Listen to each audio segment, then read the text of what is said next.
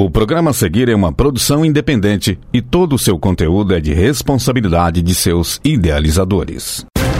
Boa noite para você que está ligado na Rádio Universitária FM. Lauren Fonseca na área e está no ar mais uma edição do Tiro Livre, programa que dá o pontapé inicial na sua semana esportiva. Hoje estou com meu parceiro Elder Rodrigues. Boa noite, Elder, tudo bem? Boa noite, Lauren, tudo tranquilíssimo. Uma boa noite para você também, ouvinte da Universitária FM 107,5. Estamos iniciando mais um Tiro Livre, programa que é uma iniciativa da PROAI, a Pró-Reitoria de Assistência Estudantil da UFO. E para ficar sempre pertinho da gente, siga nossas redes sociais. Nosso Instagram e Twitter são arroba Tiro Livre UFO. Acompanhe o Tiro Livre por lá e não perca nada do esporte do Brasil e do mundo. E no Tiro Livre de hoje você confere. Nos destaques regionais, Felipe Domingos te deixa atualizado sobre a campanha do Uberlândia Esporte Clube no Campeonato Mineiro Feminino, as datas dos jogos do Praia pelas oitavas da Liga Nacional de Futsal e o desempenho do vôlei feminino do Praia Clube na Copa Brasília. No quadro nacional, Flávio Lombardi traz os principais destaques da rodada 25 do Brasileirão e as definições de confrontos das oitavas da Liga Nacional de Futsal e a mudança no formato da competição para o futuro. No tradicional Giro pelo Mundo, Arthur Devito te deixa por dentro de tudo sobre o surf mundial, com o calendário de competições de 2024 já divulgado.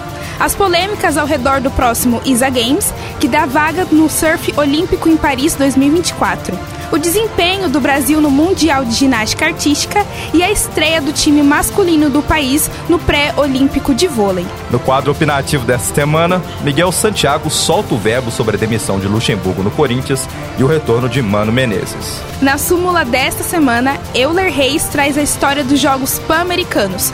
Faltam 18 dias para mais uma festa do esporte latino-americano. E é claro, antes do apito final, você fica ligado no serviço da semana.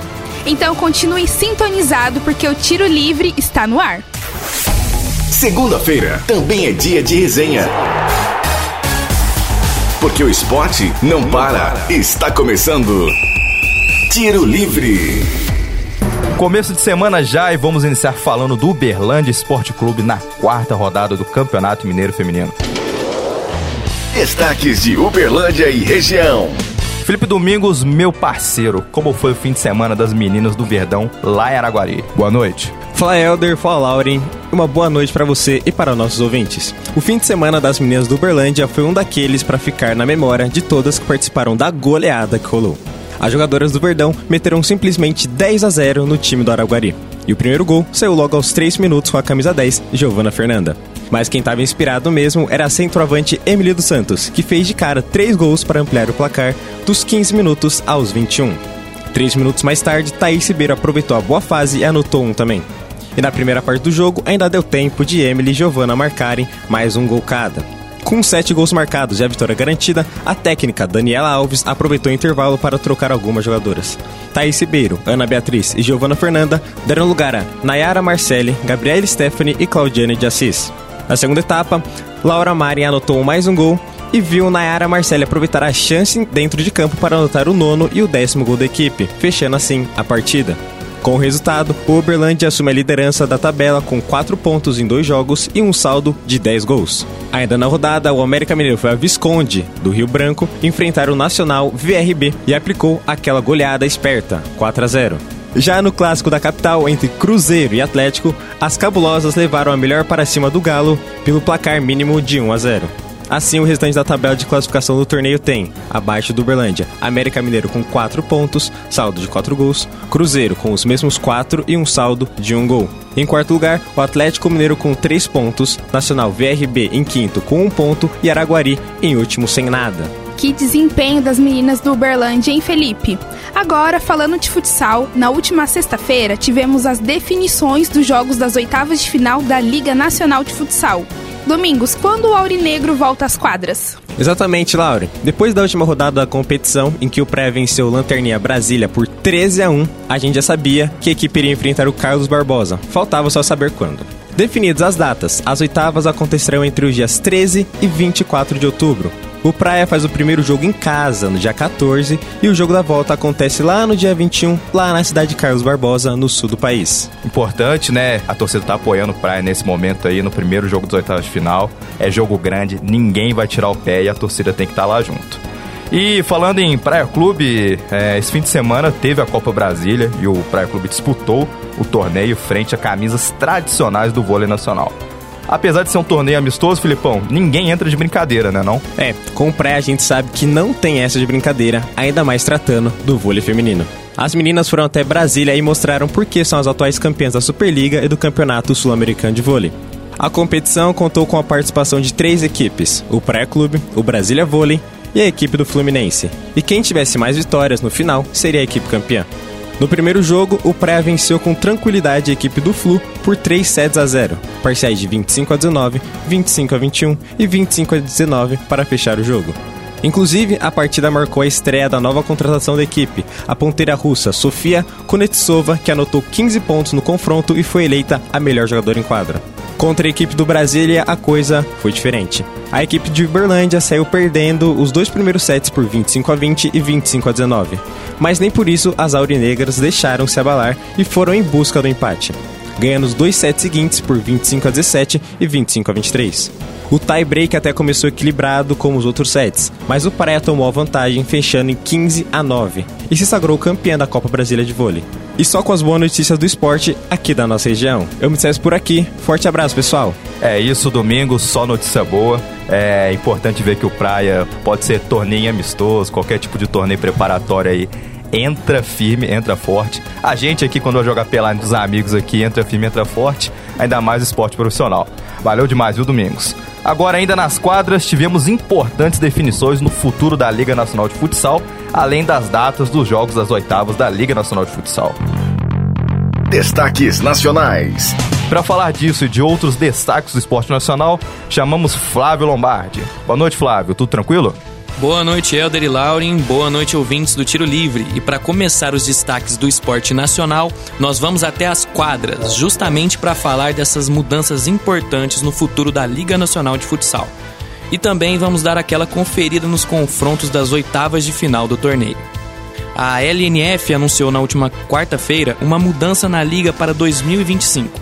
A liga passará a contar agora com uma segunda divisão Segundo a nota da entidade, a pontuação da fase qualificatória desse ano, em conjunto com a temporada do ano que vem, irão decidir quem fica na elite.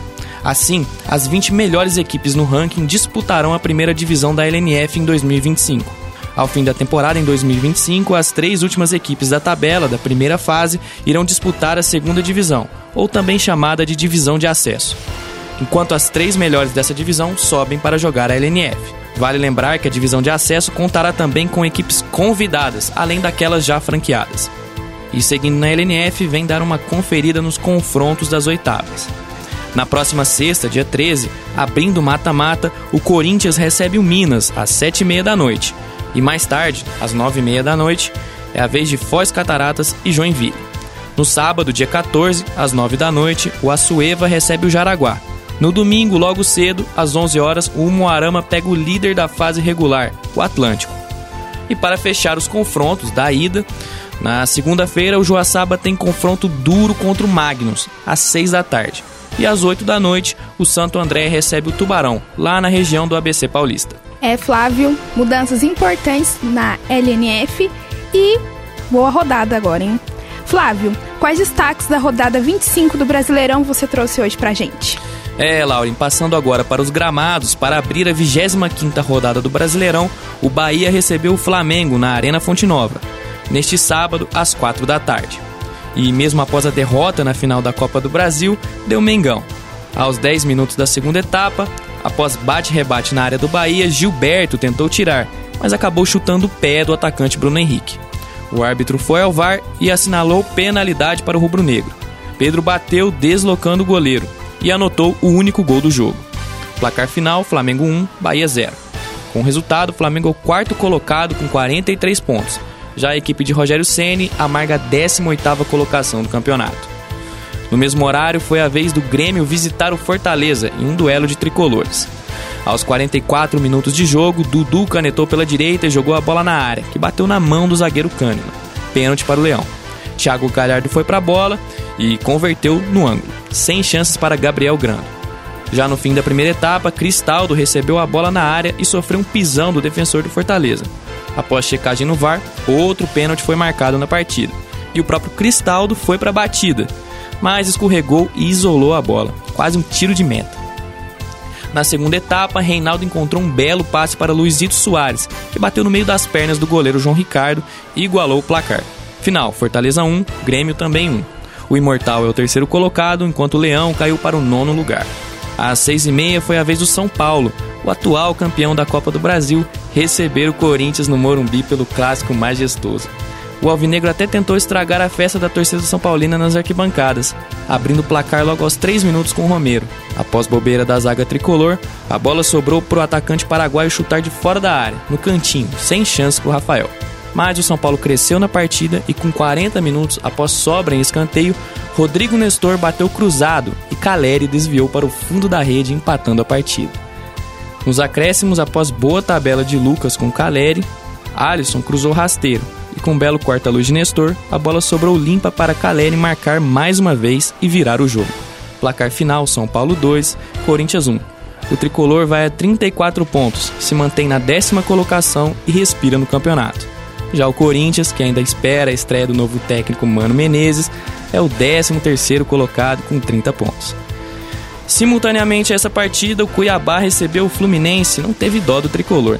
3 a 0 para o Dourado, com gols de Clayson, Imperiur e Fernando Sobral. O Flu, que segue focado para o jogo do meio da semana na Libertadores, fecha o G6 do brasileiro com 41 pontos. Já o Cuiabá volta a vencer depois de seis jogos consecutivos sem um resultado positivo, e com isso alcança a 11 colocação. Para fechar o sábado, o Inter recebeu o Atlético Mineiro no Beira-Rio, e só na segunda etapa que o 0 a 0 saiu do placar. Após bela defesa de Kehler, a bola sobrou para Hulk, que de bicicleta abriu o placar aos 27. Oito minutos depois, aos 35, Igor Gomes recebeu o lançamento na área e bateu rasteiro no canto, fechando o placar em 2 a 0 para o Galo. O Inter, que tem o foco no jogo da volta da semi da Libertadores, é o 14 já o Atlético subiu bem na tabela e é o sétimo colocado, buscando a vaga no G6.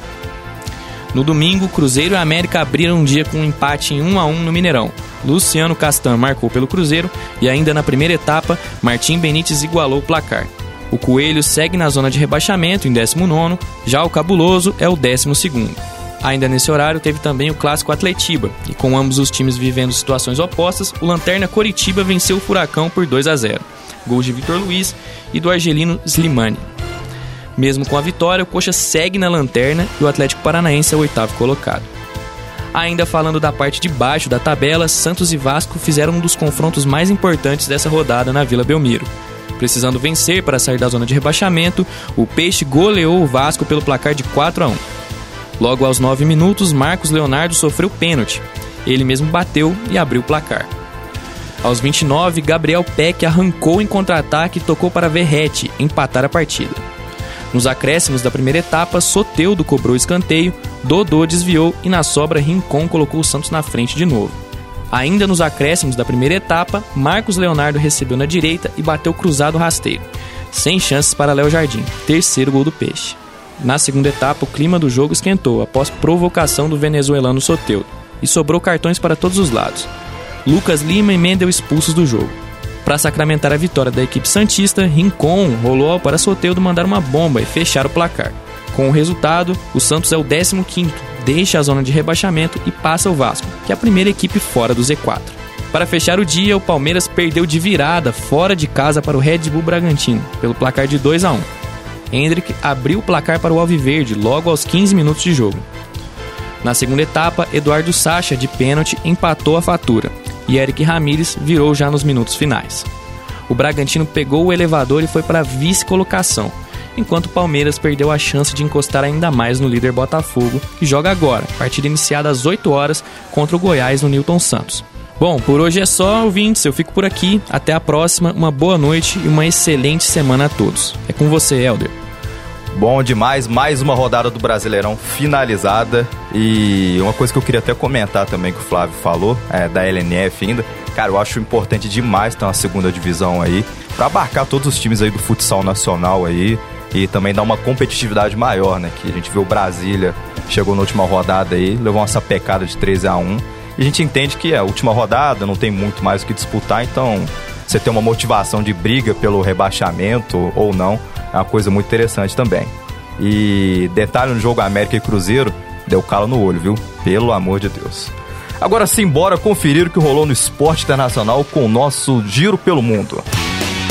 Destaques internacionais. Para isso, chamamos o Arthur De Vito. Boa noite, brother. Tudo tranquilo? Salve, Elder. Salve, Lauren. E aquele salve especial para você ligado na 107,5. Bora iniciar esse girão pelo nosso planetinha? Como vocês já sabem, o Brasil foi mais uma vez campeão da WSL, mais conhecida como Liga Mundial de Surf. E se já tem campeão, significa que já acabou. Mas fã dos mares e dos skates aquáticos, não se preocupem. Logo depois do Natal, tudo já volta. E além disso, ano que vem tem um tempero a mais. A WSL retorna no dia 29 de janeiro com as etapas de Pipeline, onde tem aquelas ondas maiores e mais aesthetic para começar o espetáculo bonito. E as finais do Mundial de Surf estão marcadas para setembro de 2024 na Califórnia. E agora que entra aquele temperinho a mais que eu tinha dito. Essa temporada terá nove etapas, uma menos do que o normal.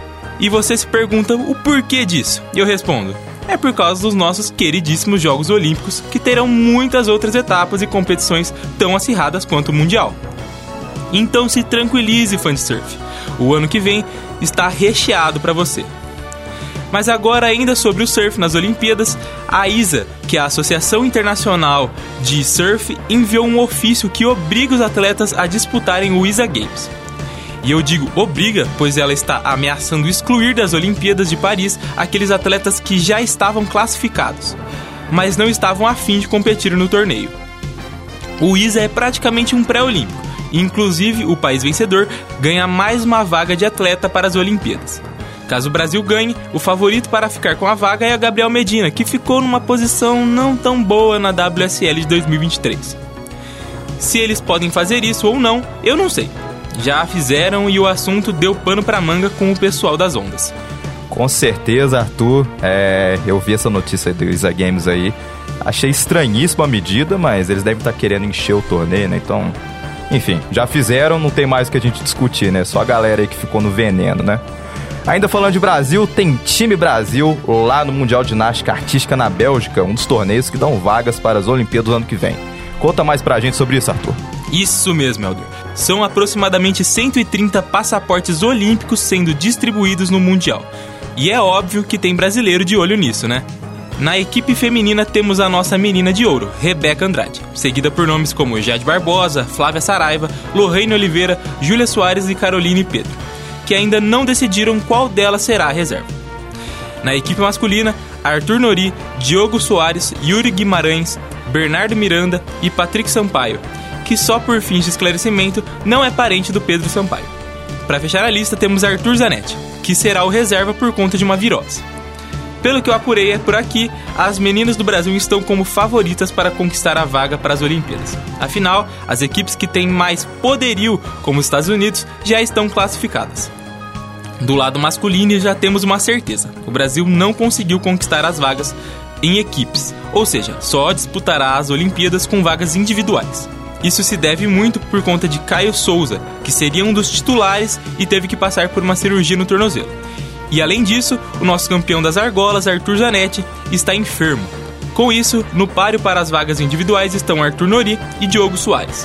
A competição segue até domingo e você acompanhará o balanço final do Brasil aqui com a gente do Tiro Livre na próxima segunda-feira. É triste para o nosso time masculino que não vai competir em equipe, infelizmente, só no individual mas na torcida pelas meninas, né?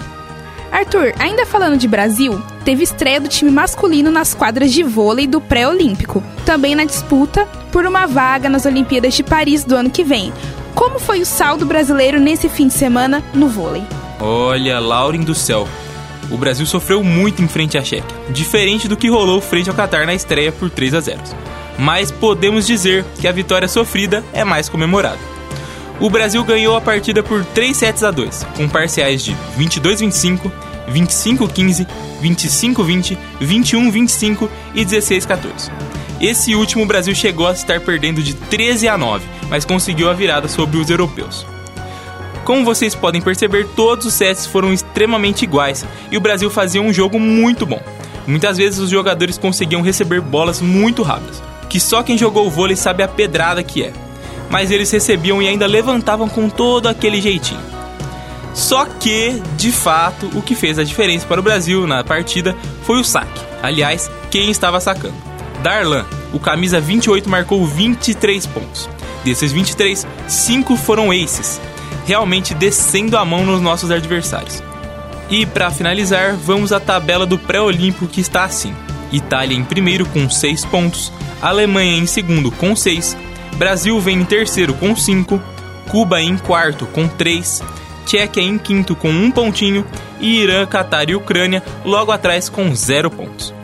Vale lembrar que também está rolando esse campeonato pré-olímpico em outros lugares, como Japão e China e os dois melhores classificados de cada grupo vão disputar os Jogos Olímpicos de Paris no ano que vem. Mas e aí, pessoal? Acham que o vôlei do Brasil tem chances nas Olimpíadas que vão vir? Fico por aqui, um grande abraço e uma ótima semana esportiva a todos. Olha só, chance todo mundo tem a partir do momento que tá disputando o campeonato, né? Agora vai ser muita oração para chegar nas Olimpíadas aí, né? Agora é orar, Scarpinha. E no quadro opinativo dessa semana, chamamos Miguel Santiago para soltar o verbo sobre a demissão de Lucha e a contratação de Mano Menezes para comandar o time do Corinthians. Agora, no Tiro Livre. Opinião. Boa noite, Miguel. De boa? Boa noite, Helder. Boa noite, Laura. E uma boa noite especial para todos os ouvintes ligados no Tiro Livre. Como vocês ficaram sabendo durante a última semana, o então técnico do Corinthians, Vanderlei Luxemburgo, foi demitido após o empate contra o Fortaleza pela Copa Sul-Americana. O comunicado oficial publicado pelo Timão surpreendeu mais pelo timing do que pela demissão. A torcida já não estava contente com o desempenho do time, que só esse ano já teve quatro técnicos. De fato, não foi uma surpresa a demissão do Luxemburgo, mas será que esse era realmente o momento certo para isso? Ao meu ver, demorou demais, assim como todas as decisões da atual gestão do clube. Expulsar o técnico do clube quando o intervalo entre os jogos de ida e volta é de apenas uma semana beira loucura. Uma decisão totalmente incoerente com o que decidiram por muito tempo manter. Era esperado que aguardassem pelo menos o fim da temporada ou o fim da participação sul-americana, já que apostaram nesse técnico durante tanto tempo. Não dá para não enxergar o desempenho do técnico alvinegro desde sua contratação apenas 44% de aproveitamento, nenhuma taça levantada e não conseguiu passar da décima colocação na tabela do Campeonato Brasileiro. Os recentes bons momentos do time foram mais por mérito de jogadores como o goleiro Cássio durante a Copa do Brasil do que pela qualidade técnica exercida pelo datado Luxemburgo. Mesmo deixando o time na décima colocação, o Timão ainda está a apenas 4 pontos da zona de rebaixamento. Luxemburgo foi apenas um remédio paliativo para uma doença que assola o clube e a atual gestão ainda não diagnosticou. A demissão do então técnico pareceu uma decisão tomada de última hora, muito puxada pela possibilidade do Tite assumir o Coringão. A expectativa foi alta demais e tudo indica que ele não vai voltar para o ex, fechando o contrato com o Flamengo mesmo. Com isso, o que resta para nós corintianos é o Mano Menezes. O técnico gaúcho herda um time bagunçado, com apenas 4 pontos de distância da zona de degola e com a gestão desorganizada e impopular. Agora é ver se o time do povo vai aguentar a quinta troca de técnico em apenas um ano. Ao que tudo indica, o timão só não cai porque tem outros clubes se esforçando muito para perder. É isso, gente. Agora o que nos resta é torcer e criticar essa diretoria que parece jogar contra o timão. Até o próximo programa, pessoal. É, Miguel. Como palmeirense, eu não fico triste com essa notícia.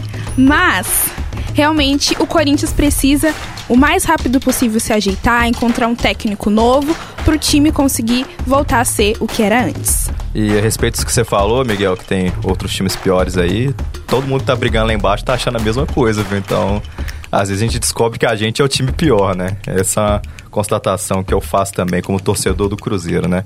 Vale-me Deus, bata na madeira. E agora vamos para a súmula Tiro Livre dessa semana com Euler Reis, que vai falar sobre a história do campeonato pan-americano.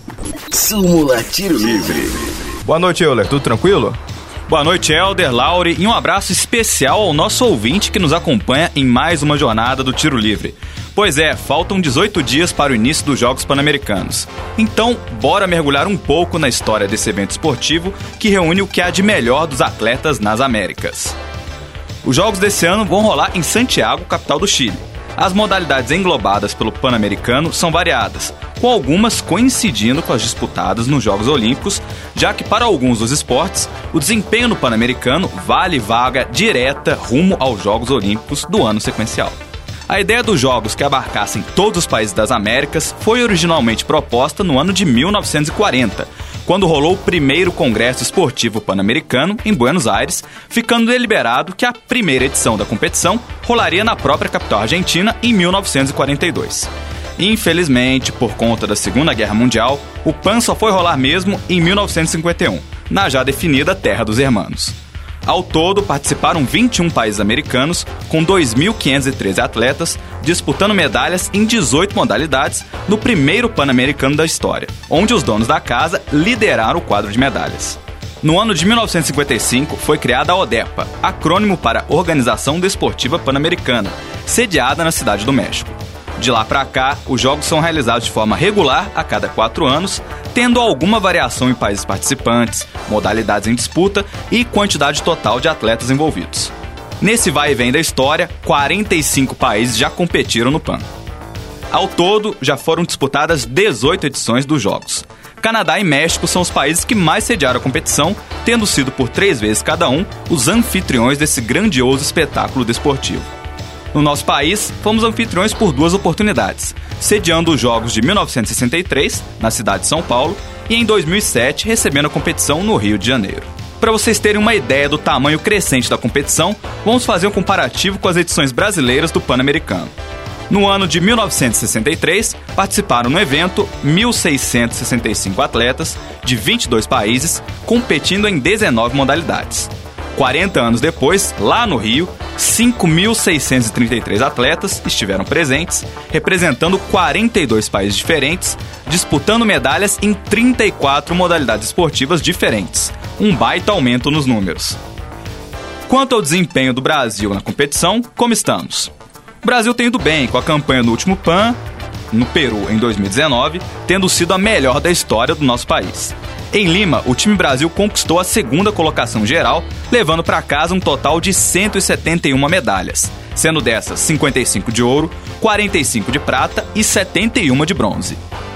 As principais medalhistas brasileiras são a ginasta Daniela Hipólito e a nadadora Larissa Oliveira, cada uma com 10 medalhas. Larissa também se destaca dentre os brasileiros por ter subido sete vezes ao pódio em uma única edição dos Jogos. Dentre os homens, o nadador Thiago Pereira se destaca com sobra. São 23 medalhas na conta desse verdadeiro monstro sagrado brasileiro. São 15 medalhitas de ouro, 4 de prata e 4 de bronze. Uma verdadeira máquina de vitórias. Mas e no quadro geral histórico de medalhas, como estamos? O top 10 é liderado por Estados Unidos, com 4.713 medalhas, seguidos por Cuba, com 2.124, o Canadá vindo em terceiro colocado com 2.067 medalhas, seguido pelo Brasil com 1.377, sendo 384 de ouro, 402 de prata e 591 de bronze. O restante do ranking conta com Argentina, abaixo de nós, como tem que ser, México, Colômbia, Venezuela, Chile e República Dominicana. Pessoal, eu fico por aqui, logo mais todos juntos torcendo para o nosso país em mais uma edição do PAN. E você sabe, a cobertura de tudo que rola lá no Chile, você encontra sempre aqui. Vai Brasil! É isso aí, ela nessa empolgação, mais 18 dias para começar o PAN e também logo mais o Parapan, inclusive com atletas aqui da nossa cidade convocados aí, o pessoal do alterofilismo, o André Baran aí foi convocado aí pro beach tênis aí para disputar o Pan-Americano também. Então é bacana que a gente, para além de ter o Brasil disputando, né, tem gente aqui da, da nossa cidade, da nossa região para disputar. É show de bola. É, animação total pro PAN, faltam poucos dias, vai Brasil, e é isso, né? Fazer esse balanço entre os outros gigantes aqui da América em relação ao esporte. Bom, por último, mas não menos importante, papel e caneta na mão, porque é a hora dos serviços da semana. O que acontece na UFO? Você fica sabendo no Tiro Livre. Serviços UFO. A UFO oferece evento voltado à tecnologia. Ele ocorrerá durante a tarde e noite dos dias 4 e 5 de outubro e trará duas palestras e sete oficinas práticas. O objetivo é disseminar conhecimento sobre o auxílio e soluções que a tecnologia proporciona. A organização é do Espaço 4.0, projeto com o intuito de desenvolvimento na indústria 4.0. E também da Wings Brasil, um projeto para a inclusão de mulheres em espaços majoritariamente masculinos. As inscrições podem ser feitas através do Instagram Wings Brasil ou Espaço 4.0 Underline UFO. Além disso, a Escola de Educação Básica da UFO, a ESEBA, abriu vagas para estágio nos cursos de Sistema da Informação e Ciências da Computação. Os candidatos devem estar cursando a partir do terceiro período com disponibilidade de 30 horas semanais para o estágio. Os aprovados atuarão com manutenção dos equipamentos de informática e com suporte para instalação e uso de softwares. As inscrições serão online do dia 17 a 31 de outubro. Para mais informações, acesse o edital específico em editais.ufo.br/discente. Apito Final. Tiro Livre. Apito final do Tiro Livre de hoje. Para sugestões e dúvidas, mande mensagem no Instagram do programa, arroba Tiro Livre UFO. Aproveite e curta a página da Rádio Universitária FM no Facebook e no Instagram. Além disso, dá uma força pra gente e siga o programa por lá também. Novamente, arroba Tiro Livre UFO. Fique atento às próximas edições semanalmente nas segundas-feiras, às 8 horas da noite. Vale ressaltar que todos os nossos programas estão disponíveis no nosso Spotify. Também no Spotify, fique de olho nos nossos podcasts. É só pesquisar Tiro Livre UFO no aplicativo. O Tiro Livre é uma iniciativa da PROAI, a Pró-Reitoria de Assistência Estudantil da UFO. Caso você esteja andando pelos campi da UFO e notar alguma movimentação estranha, entre em contato com o WhatsApp da UFO Segura 349 99 96 4597. Repetindo, 349 99 96 4597. E olha, você que curte o nosso trabalho e quer vir conhecer a gente ou acompanhar uma gravação aqui na rádio, saca só. Chama a gente lá no Instagram do Tiro Livre ou nas redes da Universitária FM para a gente marcar essa visita. Vai ser um prazer te receber aqui na nossa casa. Essa edição foi produzida por Elder Rodrigues, Felipe Domingos, Flávio Lombardi, Arthur Devito, Miguel Santiago, Euler Reis e Bruno Stocco. Apresentado por mim, Elder Rodrigues, e pela minha parceira Lauren Fonseca. Edição de Benício Batista, revisão de Vanessa Matos, apoio técnico de Jardim Borges, Yuri Ganda e Mária Azevedo. Boa noite, Elder, e a você, ouvinte. Muito obrigada pela audiência nesta edição do Tiro Livre. Boa noite, Lauren, e a todos que estiveram conosco na 107,5. Um abraço e uma ótima semana esportiva para vocês. Universitária apresentou Tiro Livre. O conteúdo que você ouviu é de uma produção independente, sendo assim de inteira responsabilidade de seus idealizadores.